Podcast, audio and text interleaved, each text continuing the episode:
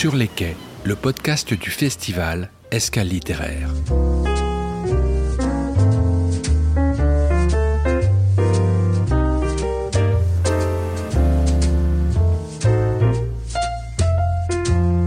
Rejoignons une nouvelle fois la table du bar Le Clémenceau à Jars-sur-Mer. Nous avons reçu le 18 septembre 2022 les auteurs, les éditeurs présents sur le festival Escale littéraire, ce rendez-vous de la communauté de communes Vendée Grand Littoral. Grâce à ce podcast, nous vous proposons tout l'hiver d'écouter ou réécouter les entretiens réalisés autour d'un café. Dans cet épisode, deux autrices, Élodie Garnier et Marie-France Desmarais, un entretien conduit par Nathalie Sicarguet, bénévole du festival. Bonjour Elodie Garnier, bonjour Marie-France de Marais, euh, bienvenue à Jarre merci, pour euh, merci. littéraire 2022. Euh, on vous a regroupé sous le thème d'amour et d'amitié. voilà, donc je vais commencer par vous Elodie Garnier. Euh, je sais que vous avez eu un, parcours de blogueuse. Et euh, est-ce que vous pouvez nous raconter un peu comment vous êtes passée de, blogueuse à l'écriture et à l'écriture d'un premier roman, puis d'un deuxième? Bien sûr. Alors, pour la petite histoire, ça a commencé euh, en 2018. J'ai ouvert un blog sur Internet qui regroupait des témoignages de femmes qui avaient eu une relation avec une autre femme, en fait. je recueillais ces témoignages là euh, de manière anonyme euh, pour écouter les gens, diffuser et les aider aussi pour euh, le regard des autres. Il n'y avait pas vraiment de blog à ce moment-là qui parlait de ce sujet-là. J'ai reçu toutes les semaines une vingtaine, une trentaine de témoignages de femmes qui étaient soit mariées et qui avaient été attirées par une autre femme un jour, d'autres qui ne s'assumaient pas du tout, des jeunes, des moins jeunes.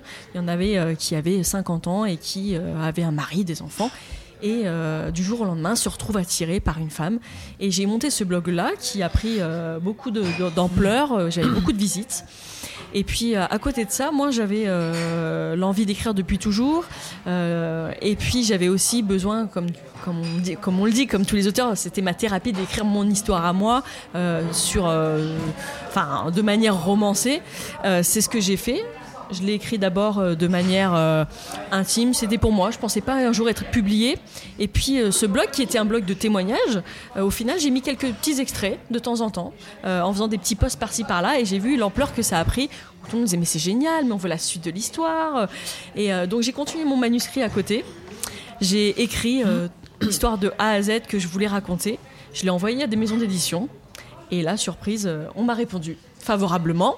Euh, j'ai signé mon premier contrat chez Mazarine euh, en 2020. Donc euh, juste une fois pour essayer est sorti en 2020. Mhm. Et puis l'aventure voilà était tellement belle qu'on a continué et, donc je m'attendais à tout sauf à nous qui est mon deuxième roman qui est sorti au mois de juin chez Fayard et la continuité du premier. Alors je vais pas dire que c'est une suite, mhm. mais c'est la continuité où on retrouve les mêmes personnages. Voilà. D'accord. Et vous restez toujours sur le même thème Alors, Pour l'instant Pour l'instant, c'est sur le même thème, puisque, comme je vous l'ai dit, c'est une continuité du, premier. On retrouve les mêmes personnages. C'était un peu pour boucler la boucle. C'est-à-dire que voilà, il y avait le premier, la suite. Euh, si un troisième roman, j'y travaille, donc en ce moment, je pense que je partirai peut-être sur, euh, sur d'autres choses, euh, d'autres thèmes à aborder. D'accord. Vous allez changer de. C'est en cours. D'univers, d'accord. Marie-France de Marais. Vous, vous avez une carrière euh, plus longue. Oui, encore que j'ai commencé à écrire tard. Et, moi aussi, c'est parti d'un blog en plus. Ah mais un blog, oui, oui. Mais en fait, un blog de cuisine, donc ce qui n'a ah, absolument rien à voir. Et euh, c'est vraiment grâce au blog que je suis venue à l'écriture. Enfin, c'est ce qui m'a mis un petit peu sur les rails.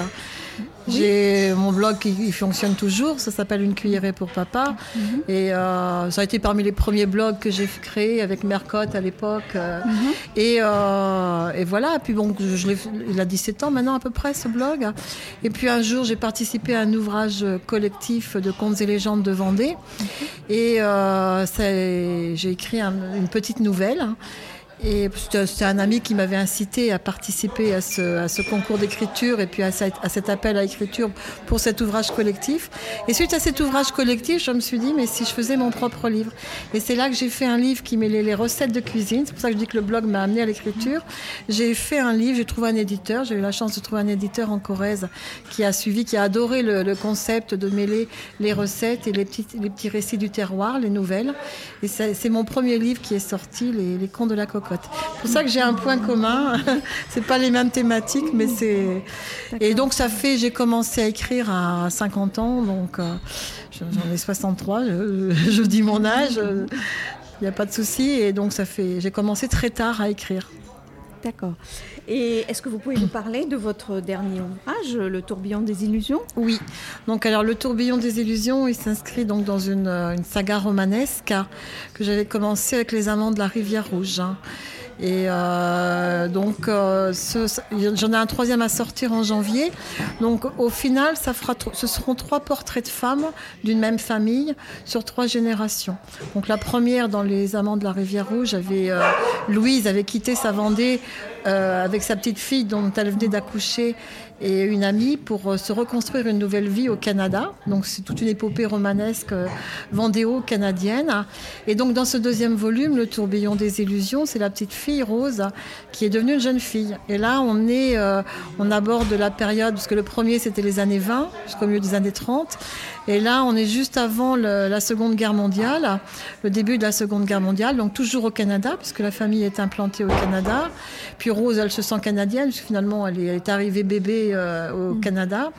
Et euh, les hommes, donc, euh, partent au front en Europe.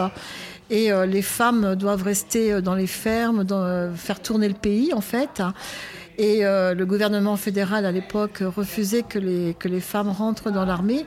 Et euh, Rose, elle, elle veut s'investir autrement qu'en restant euh, à la maison à préparer des colis pour la Croix-Rouge. Donc elle va, se, elle va se battre en fait et on va la suivre dans tout ce parcours initiatique, à la fois en même temps il y a une romance qui se greffe là-dessus sur toute cette partie historique et on va la suivre durant toute cette période de la Seconde Guerre mondiale euh, dans, différentes régions du Canada.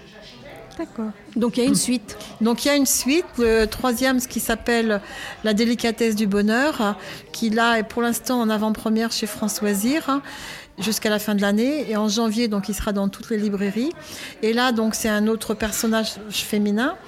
Euh, ce sont vraiment trois femmes euh, fortes, hein, trois femmes de caractère. Hein. Et donc, dans ce dernier, dans ce dernier volume, euh, le personnage, donc on est dans l'après-guerre jusqu'au milieu des années 60. Et là, ça va vraiment couvrir toute la transformation de la société dans cette après-guerre jusqu'à mai 68, avec les différences justement sociétales entre le Canada et la Vendée. Et notamment pour les femmes. D'accord. Donc il vous reste encore matière à écrire. Hein mais il est écrit ce dernier. Non, celui-là, mais après. Ah ben là, je suis sur un nouveau roman, complètement différent. ça y est, je suis partie sur un nouveau roman. Oui. Bien. Ben merci beaucoup. Merci à vous. Merci.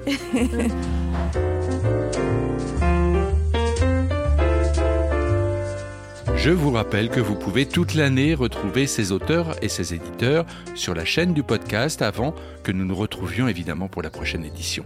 Bonne écoute et bonne lecture.